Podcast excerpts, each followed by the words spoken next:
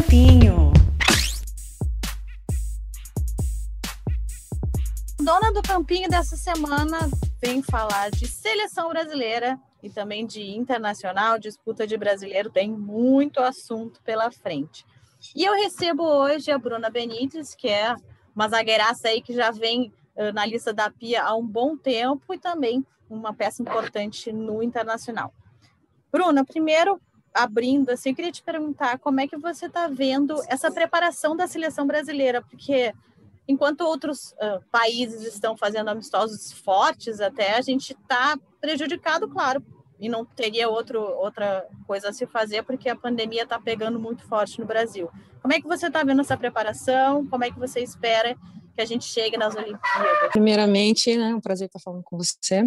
É, na verdade, é bem complicada essa situação realmente. A gente vive um momento totalmente atípico, né, em que nós estamos às vésperas de uma Olimpíada e, infelizmente, a preparação, é, principalmente para nós aqui do Brasil, está um pouco complicada. Ah, infelizmente, a gente larga em desvantagem né, em relação aos outros adversários, porque, por exemplo, nessa data FIFA específica, é, a maioria dos nossos adversários estão jogando, né, fazendo amistosos competitivos, é, jogos que contra equipes de, de ponta, seleções que, que acabam né, é, fazendo com que a gente saiba mais ou menos em que nível nós estamos. E, infelizmente, a gente não, não conseguiu, né, para essa data FIFA específica, fazer um amistoso, e isso acaba prejudicando um pouco a nossa preparação, mas é, dentre os males o menor, né? A gente é, vai ficar um tempo na granja juntas para poder treinar e todos os, os momentos que a gente passa junto ali enquanto equipe, né? é, é bastante importante, até porque a gente é, consegue praticar, reforçar os princípios, os, os princípios de jogo que, que a Pia quer que a seleção tenha, e isso é algo que a gente precisa aplicar cada vez mais. Né? Então, todas as vezes que nós estamos juntas ali, ela bate, dá uma ênfase muito grande nessa questão de princípios de jogo, até porque se todo mundo tiver na mesma página, a gente sabe exatamente o que fazer dentro de campo. É óbvio que jogo é jogo, treino é treino, né? Mas já que a gente é, não pode ter esse, esse, esses amistosos que seriam tão importantes para nós, a gente vai, vai treinar e vai procurar fazer com que essa, esses 10 dias que nós vamos passar juntos sejam é, o mais bem aproveitado. Como você falou, né? É, é pra, até para entender o modelo de jogo é importante estar junto. Como é que a Pia trabalha isso sem, sem jogos fortes? Como é que ela, ela conversa com vocês? O que, que ela fala? O que, que ela tenta explicar nesse momento? Porque ela fala muito de grupo, vocês precisam ser um grupo, uma união. O que, que ela fala para vocês até para aproveitar esse momento junto? Olha, é, lá nós temos muitas reuniões, então a gente tem vários, vários momentos de reunião em que ela procura colocar é, o jeito que ela quer que nós é, façamos as coisas dentro de campo. Então, ela costuma dizer que se nós, tivesse, nós tivermos com os princípios é, afiados, né? Todo mundo tiver com os princípios na mente, a gente sabe exatamente o que fazer. Então, nós estamos na mesma página. E quando a gente está na mesma página, é muito mais fácil jogar. Eu não preciso é, olhar para saber o que, que a minha parceira vai fazer, porque são princípios. Eu sei que eu tenho que estar naquela determinada posição e eu sei que vai ter alguém é, em determinada posição. Então a gente fica é, fica mais fácil jogar dessa forma, né? Então é, principalmente nessas questões de a gente passa mais tempo no clube do que na seleção. Então quando você está lá são poucos poucos dias, a gente tem que girar automaticamente a chave o mais rápido possível. E então ela procura sempre colocar a gente juntas para discutir, para ver vídeos. Ela mostra os posicionamentos, mostra como ela quer que, que seja, é, e eu acho que cada vez mais a gente está chegando perto da, da, maneira que ela quer que nós joguemos, né? Então, é, tem sido bastante importante. Nós conseguimos ver uma evolução de quando ela chegou até agora. É, é óbvio que falta pouco tempo, mas eu acredito que nesse pouco tempo, pouco tempo que falta ainda dá para a gente é, refinar ainda mais, né? Essa maneira de jogar. Então, uh, independente das, dificuldades, a gente vai procurar é, tá no nosso melhor, no, no, no mais perto do ideal para quando a Olimpíada chegar. O que, que, você acha que o Brasil mais evoluiu desde a chegada da Pia? É transição rápida? É, é a marcação mais alta? O que, que você vê como a, a maior evolução com a chegada da Pia? Olha, ela, ela costuma falar que o problema da, do futebol brasileiro, não só feminino, né, no futebol brasileiro em geral, é a questão de quando a gente não está participando do jogo efetivamente com a bola no pé, a gente às vezes desliga, né? E então ela bate muito nessa tecla, né, que no, na seleção brasileira feminina não existe popcorn time, que é o tempo que você desliga ali do jogo e está assistindo. Então isso é uma, uma coisa que eu percebi que a gente tem evoluído é, de todas não necessariamente quando você está com a bola, mas todas as 11 jogadoras estão participando do jogo o momento inteiro. E isso realmente é algo que acontecia. Então a gente via em vídeos que ó, a bola está ali, aí você olhava, a linha estava lá atrás, ou a atacante perdeu a bola, ao invés de reagir rápido, ela lamentava e ficava olhando, esperando as outras é, retomarem a bola. E eu acho que hoje isso não acontece. E se acontece, acontece muito pouco. Então essa é uma é uma grande diferença que eu vejo. Eu acho que hoje todas as jogadoras, as 11 jogadoras que estão no campo, participam do jogo efetivamente e as que estão no banco também. Você classifica isso como um grupo sólido, né, Bruna? Que quem entra já entra no sistema, já sabe mais ou menos o que fazer. Então, é importante ter um, um grupo mais amplo e, e, e a repetição também nesse trabalho com as jogadoras.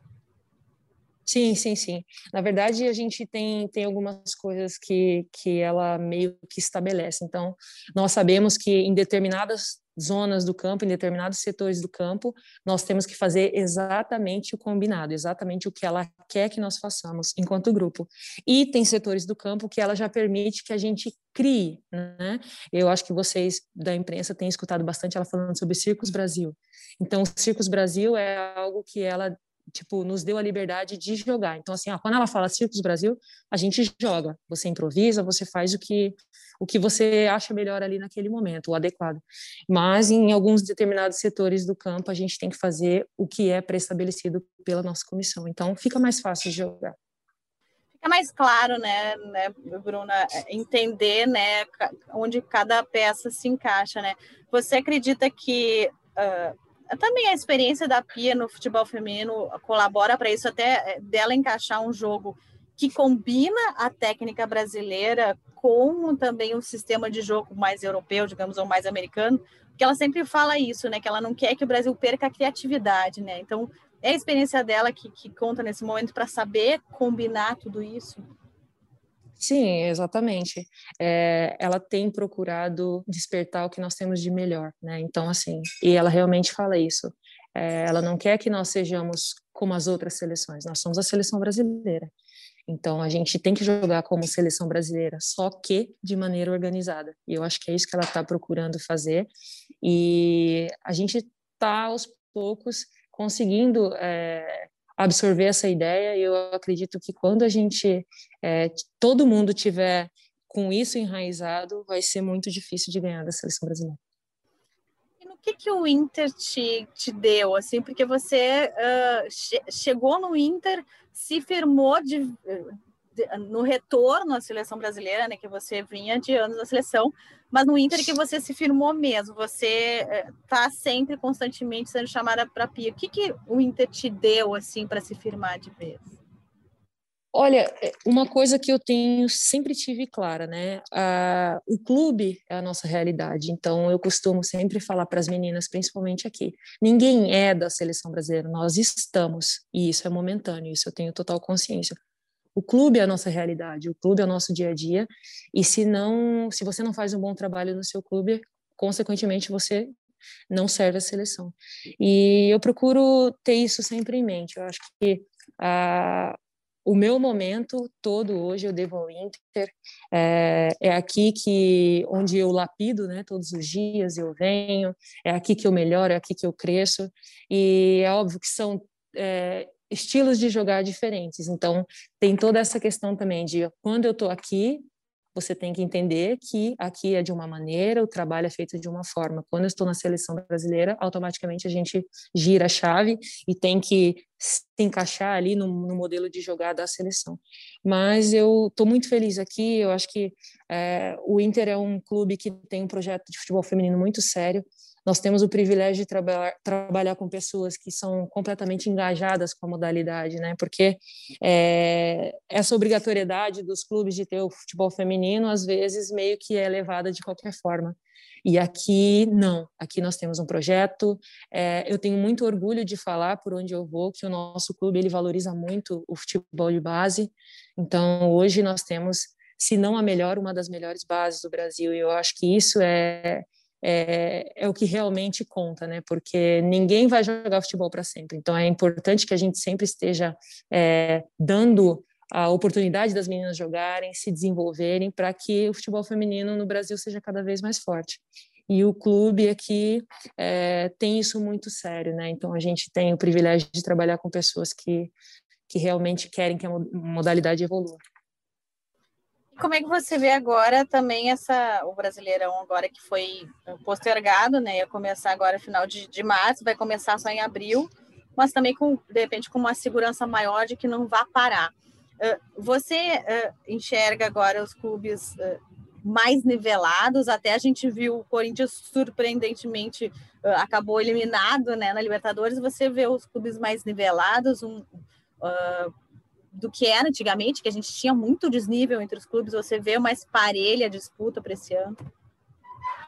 Sim, sim, eu acredito que a cada ano que passa, a, o brasileiro vai ficando mais difícil, né? Até porque as equipes elas estão é, se desenvolvendo, uh, e vai ficando mais forte. E quando fica mais forte, fica mais interessante e as pessoas querem estar aqui. Então, hoje a gente vê muitas atletas que estavam fora do Brasil que estão aqui de volta, principalmente é, por essa competitividade elevada do campeonato, né? E, eu acredito que o fato da gente ter hoje os clubes de camisa é, ajuda bastante nesse quesito, porque você tem um, um, uma visibilidade maior, né? chama mais atenção e tem muitas atletas que sonham em jogar no Internacional, no Grêmio, no Corinthians, no Palmeiras, clubes que, que têm tradição, clubes que têm torcida, e a torcida também abraça, porque, por exemplo, um torcedor que é colorado, ele vai torcer para qualquer esporte que tiver ali no clube, não interessa se é futebol, se é, se é vôlei, se é handball, então isso acaba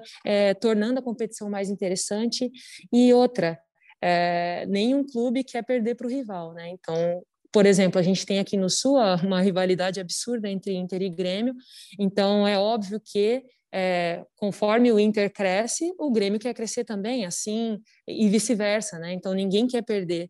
E eu vejo isso de maneira positiva, porque eu desejo que o Grêmio esteja cada vez mais forte, porque isso eleva o nosso nível também, enquanto clube aqui dentro do estado, melhora o nível do, do futebol feminino dentro do estado, e isso fica mais interessante para todo mundo. Então, é, eu acho que o brasileiro, a tendência é a cada ano ficar mais forte, e isso é bom para porque é, faz bem para quem está aqui dentro, faz bem para a nossa seleção também, e os outros, os outros países também olham para a gente de uma maneira diferente. Pô, no Brasil tem uma liga competitiva, e isso é bom. Eu, eu acho que é um caminho sem volta, né? A gente está é, tá numa crescente no futebol feminino, e eu acredito que a cada ano isso vai é, ser mais forte e vai acabar se enraizando no país como um todo, né? Então, daqui a pouco, o Brasil vai passar a ser também o país do futebol feminino. E a gente vê sempre, né, Bruna, sempre se falando de outros países que alcançaram um nível X, como a França, etc., te, tendo uma liga forte, né? É muito importante nessa liga forte para chegar na seleção brasileira, né? E aí é, é, o, é o ápice a seleção brasileira, mas tem todo a base que é ali eh, para os atletas se desenvolverem, né? Isso é importante também, né? Sim, com certeza. Por exemplo, é, em 2017 eu joguei nos Estados Unidos e eles fazem um trabalho muito interessante lá, no sentido de manter o nível da liga o mais próximo possível do nível dos jogos da seleção americana. Então, é, eles fornecem o GPS para todos os clubes, tem os dados de todos os clubes. Início de, de temporada, o pessoal da comissão é, de preparação física da seleção americana é quem vai nos clubes e aplicar os testes. Então, eles vão um dia em cada clube, aplicam todos os testes, têm os dados, depois eles vêm durante a temporada e apresentam para a gente esses dados, para falar assim: ó, vocês estão jogando no mesmo nível que a seleção americana. Então, isso é importante, é interessante, por quê? Porque o nível da liga é muito alto consequentemente, o nível da seleção local vai ser muito alto. E eu acredito que a tendência é essa. Quanto mais nós fortalecermos a nossa liga aqui dentro do Brasil, mais a gente consegue elevar o nível da seleção brasileira. Até porque, quando uma atleta chega na seleção, ela já vai chegar mais pronta, ela já vai estar acostumada a jogar em alta intensidade.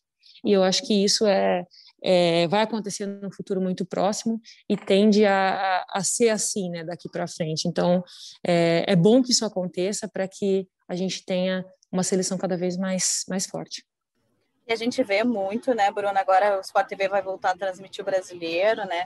Uh, eu até estava uh, dando uma aula na CBF Academy de como as jogadoras estão vivendo esse novo momento de visibilidade, né? Você que é uma jogadora experiente e também sempre soube do seu papel. As jogadoras estão entendendo essa nova visibilidade, como elas têm que se portar diante disso, no que você conversa com as suas colegas e na seleção? Olha, é um pouquinho essa, essa situação é um pouquinho delicada, porque assim, a gente sempre fala sobre visibilidade, nós queremos visibilidade, a gente precisa, a gente merece. Mas eu acredito que a visibilidade traz os dois lados da moeda.